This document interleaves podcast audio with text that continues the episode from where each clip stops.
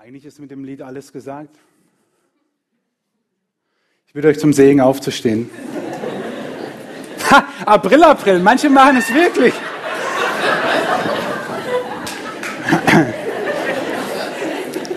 Wenn Ostern am 1. April ist, muss man das doch auch mal machen. Und für manche ist es ein gefundenes Fressen. Ostern, 1. April, ich habe schon immer gesagt, das ist alles nur ein großer Scherz und eine große Lüge. Ist es so? Ist Ostern wirklich nur eine große Lüge? Was bedeutet eigentlich die Auferstehung wirklich? Was bedeutet die Auferstehung für dich?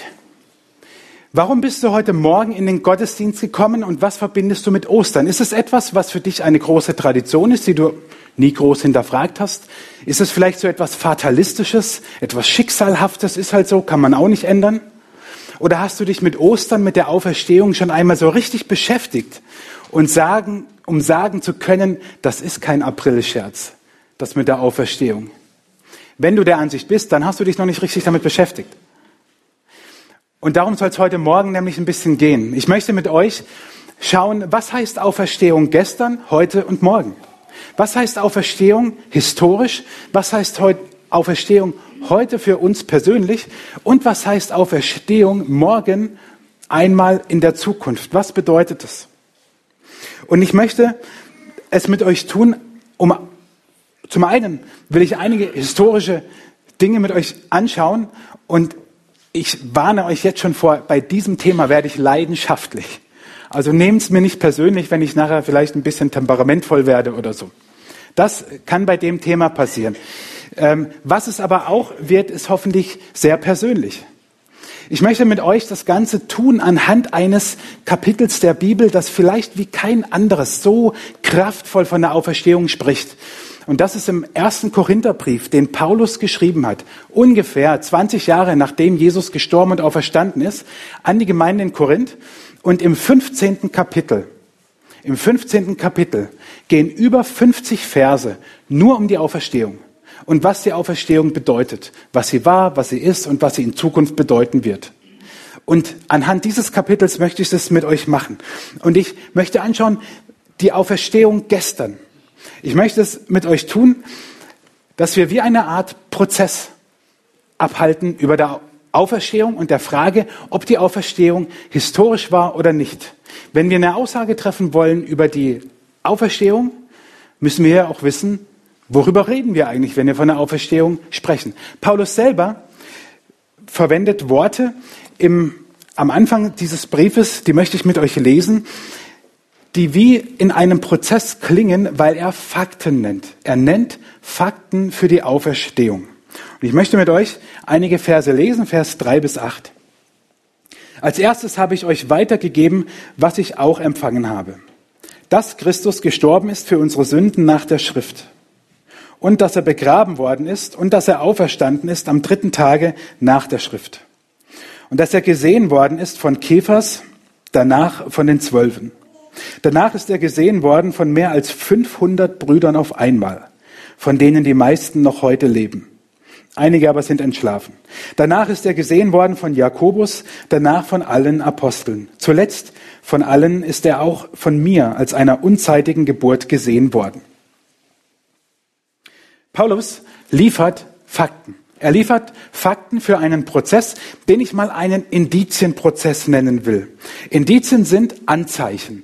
Anzeichen, dass etwas so war oder dass etwas nicht so war. Und ich möchte mit euch diese Auferstehung und auch das, was Paulus schreibt, wie so einen Indizienprozess mal anschauen. Welche Indizien gibt es, dass die Auferstehung historisch stattgefunden hat oder wir einer großen Lüge auf den Leim gegangen sind. Denn die Vorwürfe, die wir immer wieder hören, sind die gleichen.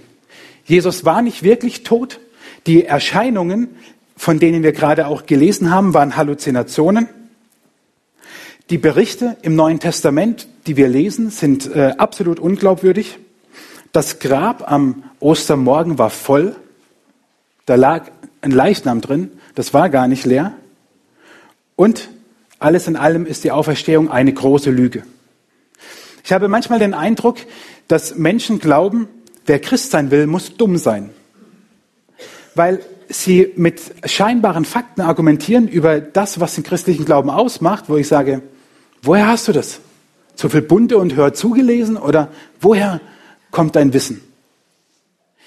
Und ich möchte euch heute Morgen sagen, wenn du glaubst, dass die Auferstehung Realität ist, dann bist du nicht dumm und dann musst du auch deinen Verstand nicht abgeben. Paulus selber, er geht davon aus, dass die Kreuzigung und die Auferstehung Jesu ein historisches Ereignis jeweils für sich war. Er geht davon aus und ich möchte das mit euch anschauen, weil es nicht stimmt, dass Christen gleich doof sind, weil sie etwas glauben, was ja eine große Lüge ist. Ist es wirklich eine große Lüge? Ich möchte mit euch fünf Gründe anschauen für die Historizität, also für die historische Tatsache der Auferstehung. Und der erste Grund ist die Verbreitung des Christentums. Man muss sich damals die Antike vorstellen, das große römische Reich in einem entlegenen Winkel, nein, wir sind nicht bei Asterix, wir sind in der Bibel, in einem entlegenen Winkel liegt Jerusalem und dort beginnt die erste Gemeinde zu leben und zu wirken. Ein, eine unscheinbare Sekte, wie sie auch genannt wird am Anfang. So unscheinbar, dass Kaiser Nero im Jahre 70 diesen Christen, von denen es gar nicht viele gab, den Brand in Rom in die Schuhe schiebt. Diese Bewegung, die in den ersten 300 Jahren wie keine andere Bewegung der Geschichte eine Verfolgung erlebt hat, dass Christen in Tierfell eingewickelt wurden, damit es den Löwen besser schmeckt, dass Christen bei großen Partys der Kaiser als brennende Fackeln gebraucht wurden. Das kann man nachlesen. Dass Christen in die Arena mussten, um zu kämpfen, dass Christen gesteinigt wurden. Vom ersten Märtyrer lesen wir schon in der Apostelgeschichte, Stephanus. Bis ins Jahr 300 ungefähr, bis dann im vierten Jahrhundert der christliche Glaube sogar Staatsreligion wurde. 300 Jahre schlimmste Verfolgung hat diese kleine Bewegung irgendwo in einem Winkel des römischen Reiches nicht davon abhalten können zu wachsen. Und der Beginn dieses Ganzen waren Frauen. Und alle Frauen, ich habe schon immer gewusst. Frauen waren die ersten Zeugen der Auferstehung und Frauen galten damals nicht als glaubwürdige Zeugen. Es war leider so damals, ja, es war leider so. Aber es war so. Frau, die Aussage einer Frau vor Gericht galt nichts. Und jetzt überleg nur mal, wenn du eine Lüge in die Welt setzen willst, willst du dann, nimmst du dann Frauen als erste Zeugen, wo jeder sagt, das ist Quatsch. Also, wie doof muss man eigentlich sein, um sowas anzunehmen? Der zweite Grund ist die soziale und die kulturelle Umwälzung. Wir müssen uns das so vorstellen, dass in den ersten Jahrzehnten des Christentums nicht die Masse von Millionen von Menschen zum Glauben an Jesus kamen. Dass es Einzelne waren, dass es Hunderte, ja, und auch Tausende, wir hören ja in der Pfingstgeschichte davon, waren. Aber die begannen plötzlich ein soziales System zu leben, was einzigartig war und was dafür sorgte, dass ein Begriff in der damaligen Sprache verwendet wurde, immer häufiger verwendet wurde, den es zwar gab, der aber fast nie verwendet wurde. Und dieser Begriff war Humilitas. Sorry für alle Nicht-Lateiner, Demut. Demut war in der Antike ein Wort, das es gab und fast nicht verwendet wurde. Warum? Weil in der Antike jeder, der demütig war, als Verlierer angesehen wurde. Jeder, der demütig war, war schwach. Wer demütig war, war nichts. Und das galt nicht. Vielleicht erinnern sich manche noch ganz schwach an unsere Predigtreihe über den Korintherbrief letztes Jahr diese Stadt, wo es galt, stark zu sein, jemand zu sein, einen Namen zu haben, auf sich selbst zu bauen und zu gründen. Demut hat da einfach keinen Platz. Und Christen haben begonnen, Demut zu leben, dass wir in den, in den Schriften, in den außerbiblischen Schriften immer mehr entdecken, wie, oder entdecken, wie dieser Begriff immer mehr eine Rolle spielt. Und dieser Begriff nicht negativ verwendet wird. Christen beginnen ein soziales System umzuwälzen. Sie beginnen aber auch ein kulturelles und religiöses System umzuwälzen. Überlegt noch nur mal. Da war vielleicht eine Familie mit, eine jüdische Familie und einer davon, ich komme gleich noch drauf, kam zum Glauben an Jesus. Und der ging nicht mehr in die Synagoge oder der las nicht mehr die messianischen Verheißungen des Alten Testamentes in der Hoffnung, irgendwann kommt der Messias, sondern sagt sein Bruder, hey Junge, ich habe ihn gesehen. Ich glaube an ihn. Gestern waren sie noch irgendwie zusammen ähm, im, im, im Torah-Studium des Alten Testamentes und heute glaubt der eine, dieser Messias, der verheißen wurde, ist dieser Jesus, der gekreuzigt und auferstanden ist. Das hat ganze kulturelle Zusammenhänge durcheinander gebracht. Und eine kleine Anekdote dazu. Jakobus. Jakobus war ein Bruder von Jesus. Jesus hatte mehrere Brüder, wir lesen im Neuen Testament davon. Jakobus war einer und Jakobus war der Leiter der Urgemeinde in Jerusalem, bis er dann äh, umgebracht wurde in den 60er Jahren. So, jetzt überlegt euch nur mal, Jakobus war der Bruder von Jesus. Was macht Jakobus? Jakobus beginnt nach dem Tod seines Bruders seinen Bruder als Gott anzubeten und ihm Lieder zu singen und ihn als König und Herrn und Gott zu verehren. Probier das mal zu Hause aus mit einem verstorbenen Verwandten aus deiner Familie und guck, was passiert. Verstehen wir, was damals passiert ist? Wenn das eine Lüge war, was von dieser Auferstehung berichtet wird, da hätte jeder zu Jakobus gesagt, du hast so eine Vollmeise.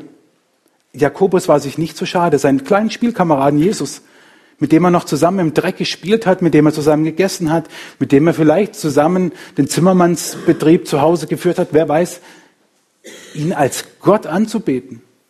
Nimm mal ein Familienmitglied von dir. Du kannst auch eins nehmen, was noch lebt und nachher beim Mittagessen mal so die Theorie aufstellen, was wäre, wenn. Vollkommen abstrus. Das dritte Argument ist, dass die Erscheinungen nur Halluzinationen waren. Und wir schauen uns die Erscheinungen nochmal an. Und dass er gesehen worden ist von Käfers, danach von den Zwölfen.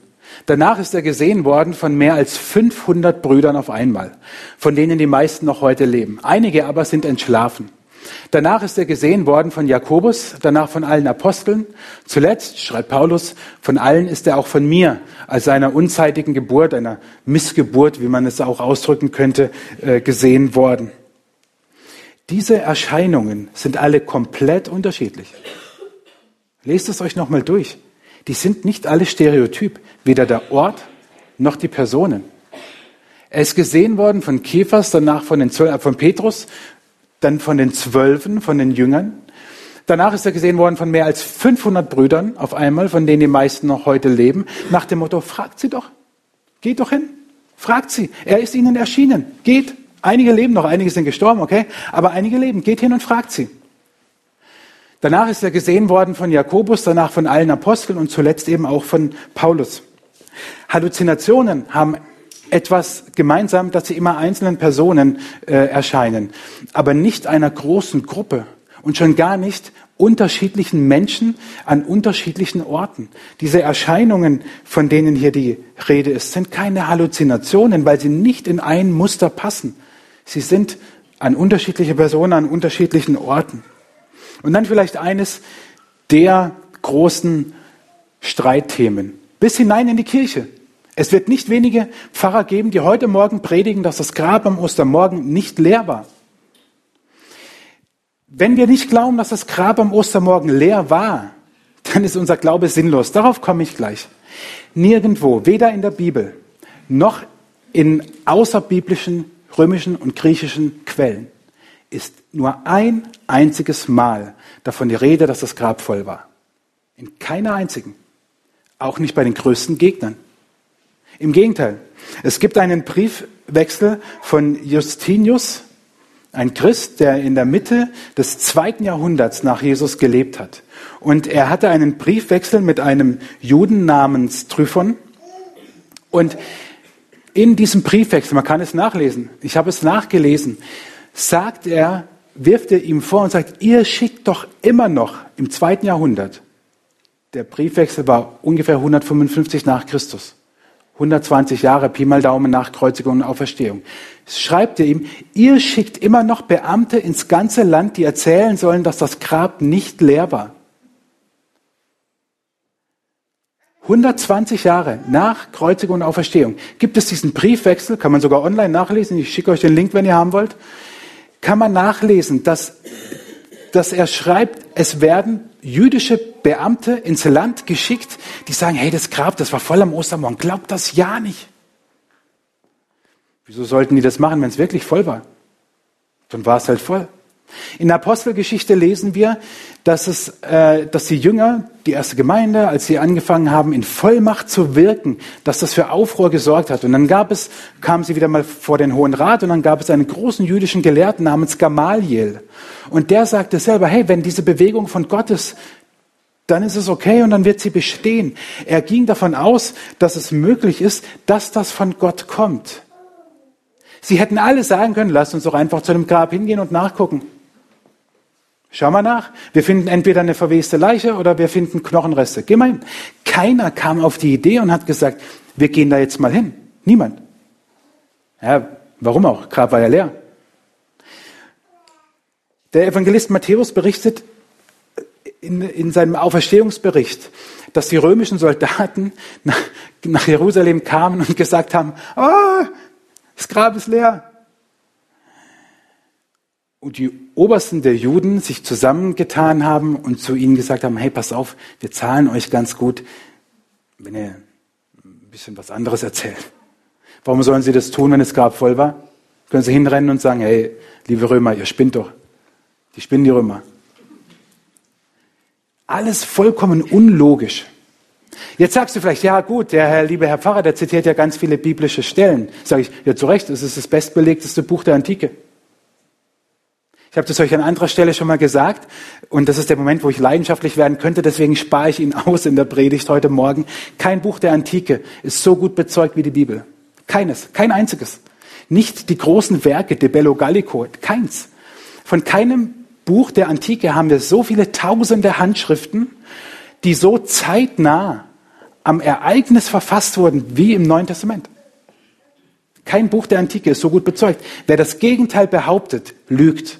Wer das Gegenteil behauptet, bewegt sich schon gar nicht auf einem wissenschaftlichen Niveau, was man ja dann immer so gerne sagt, die Christen seid so doof, ja, von wegen. Kein einziges Buch der Antike, kein einziges. Was darin steht, ob das leicht zu glauben ist, ist eine ganz andere Frage. Aber dass das, was da drin steht, nicht erstunken und erlogen ist, ist für mich vollkommen klar. Und ein letzter Grund ist die Schande vom Kreuz.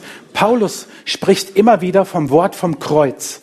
Wir hören das heute und denken, ja klar, der meint halt Jesus. Wir reden von Jesus und das Kreuz bedeutet Jesus. Für die Menschen der Antike war das Kreuz ein bestialisches Zeichen. Es ging sogar so weit, dass der griechische Schriftsteller Lukian wollte, dass man den Buchstaben T, der für das Kreuz steht, aus dem Alphabet streicht. Bis ins vierte Jahrhundert ungefähr war die Kreuzigung Todesstrafe.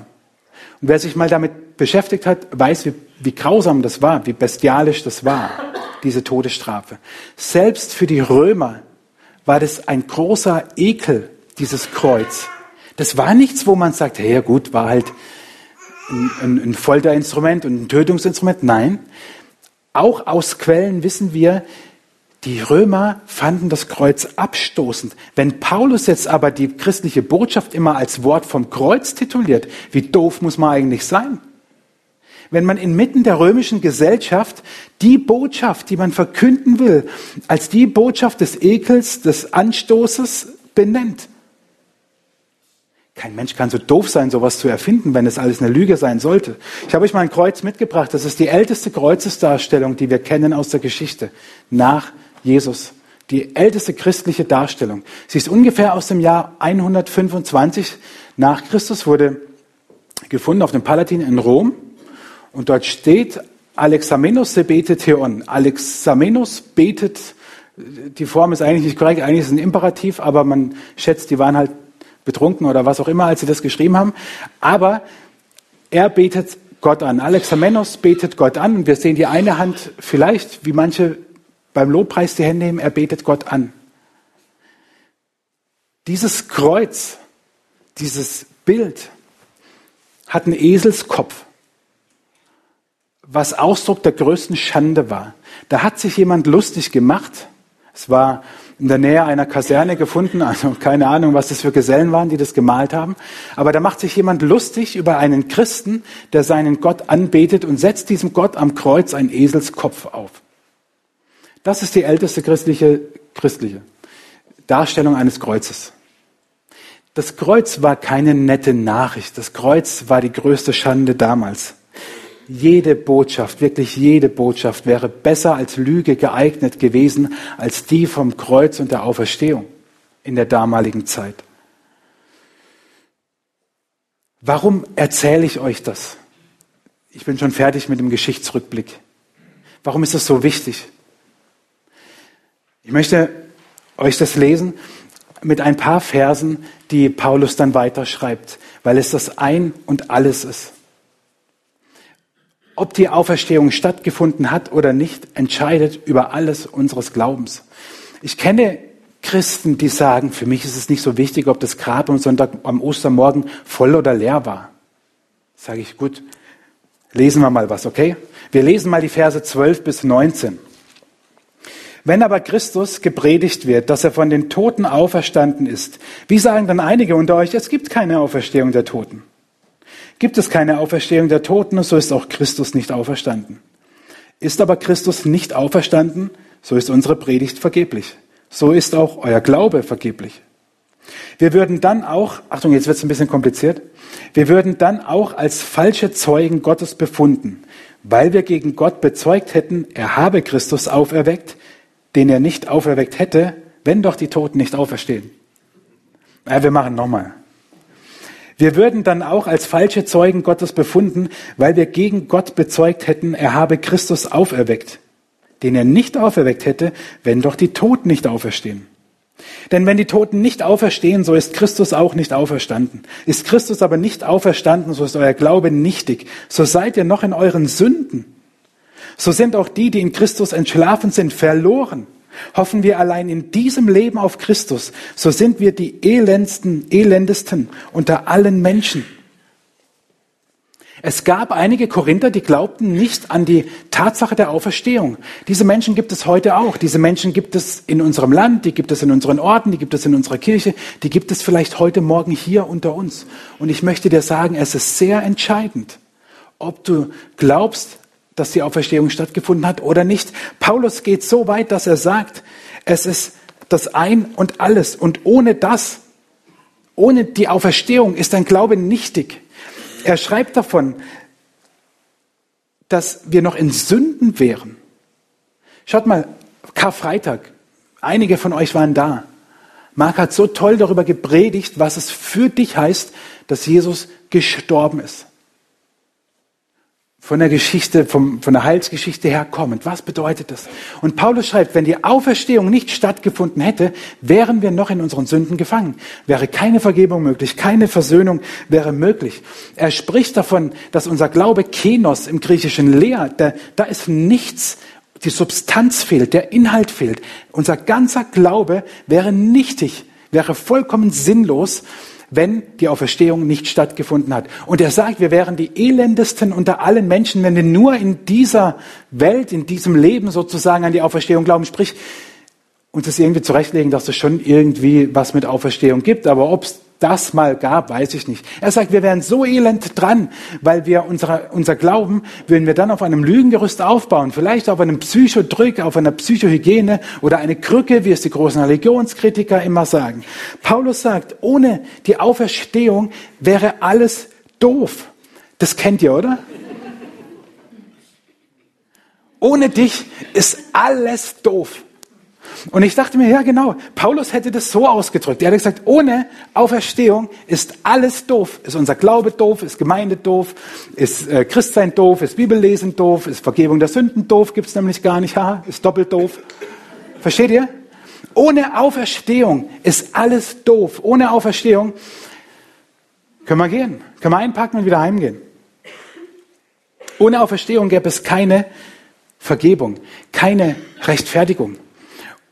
Und jetzt fragen sich vielleicht manche, bringt ihr jetzt nicht was durcheinander? Wo ist eigentlich der Unterschied zwischen Karfreitag und Ostern? Ich meine, an Karfreitag ist doch Jesus für uns gestorben. Warum brauchen wir dann noch Ostern? Paulus drückt es in einem Satz an, an, an die Gemeinde in Rom folgendermaßen aus. Er schreibt, Jesus ist wegen unserer Sünde in den Tod gegeben worden und wegen unserer Rechtfertigung ist er auferweckt worden. Wegen unserer Sünde ist er in den Tod gegeben worden und wegen unserer Rechtfertigung ist er auferweckt worden. Nehmen wir das Bild der Taufe, wie sie damals, wie sie biblisch gefeiert wurde. Ein Mensch wurde komplett untergetaucht, so wie wir es in der Wutach auch machen. Warum? Um zu zeigen, dieser Mensch stirbt. Also symbolisch, geistlich. Aber genau, er stirbt, wenn ich ihn nicht wieder hochhole. Dann ist alles vollkommen vergeblich. Also muss ich ihn wieder rausholen und das ist die Auferstehung. Und das bedeutet neues Leben. Ich hätte es euch heute Morgen gerne mit etwas anderem noch ähm, dargestellt, aber das hat aus unterschiedlichen Gründen nicht geklappt. Das ist wie beim Schokoladenfondue. Manche theologische Vergleiche hinken, aber nicht alles, was hinkt, ist ein Vergleich. Aber das schon. Wenn ihr Schokoladenfondue esst, euch läuft das Wasser im Mund zusammen, vielleicht jetzt auch schon. Und ihr habt so das schöne, keine Ahnung, die Banane, die Erdbeere, den Apfel, was auch immer, schön auf dem Spieß und tunkt es in die Schokolade. Ah, die Schokolade schließt sich um diese Frucht.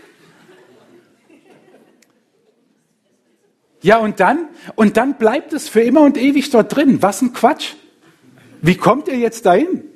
Ihr müsst es rausholen, essen und genießen. Und das ist Taufe. Das ist das, was Paulus meint. Wegen unserer Sünde musste Jesus sterben. Das erkläre ich nicht weiter. Ich empfehle euch einfach den Podcast von Freitag von Marx Predigt anzuhören. Dann, dann, dann wisst ihr alles. Wegen unserer Sünde musste er sterben, aber wegen unserer Rechtfertigung, dass wir gerecht vor ihm leben, darum ist er auferstanden, weil Gott uns durch Jesus anschaut und sagt, hey, du glaubst an Jesus, okay, du bist gerecht. Gott ist von alters her gerecht, auch im Alten Testament. Er schließt mit einem Volk ein Bund. Er hält diesem Volk die Treue.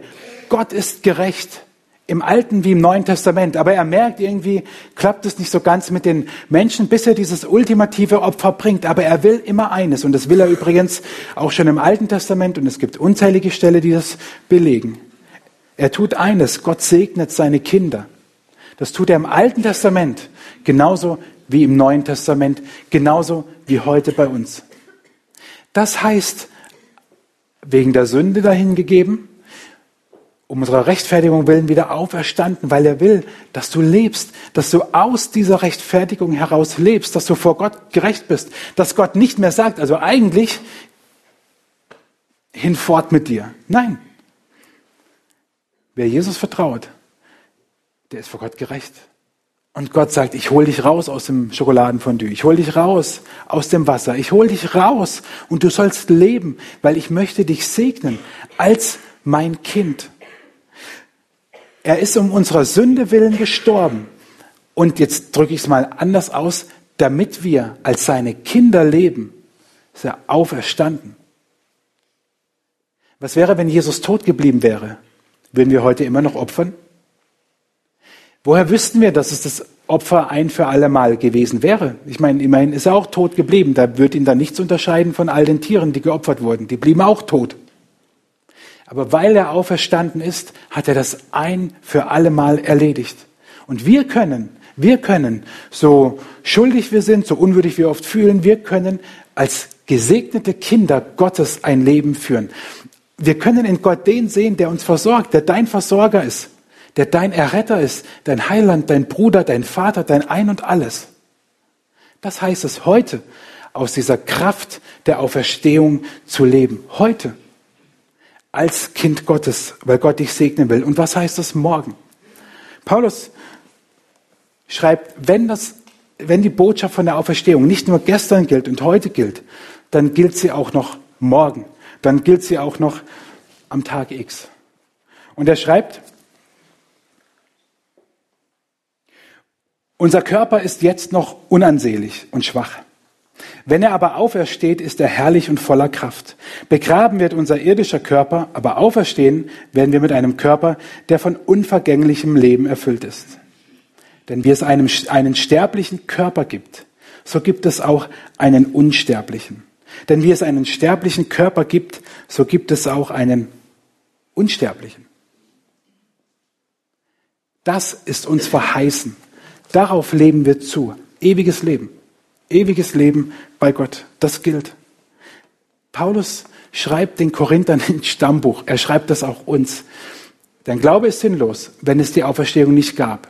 Dein Glaube ist heute vollkommen nutzlos. Und er wäre es auch in Zukunft. Woher weißt du, was nach dem Tod auf dich kommt? Christen wissen es. Sie sind deswegen keine besseren Menschen, aber sie wissen, hey, meine Zukunft, meine Ewigkeit, die werde ich ewige, ewiges Leben bei Gott verbringen. In einem neuen Körper. So wie wir ihn uns heute noch gar nicht vorstellen können. Wenn ich das nicht glauben könnte, würde ich verzweifeln. Ich würde wirklich verzweifeln, wenn ich nicht glauben könnte, dass es Gott gut mit mir meint, mich segnet als sein Kind und ich deswegen Erbe bin und dieses ewige Leben auf mich wartet.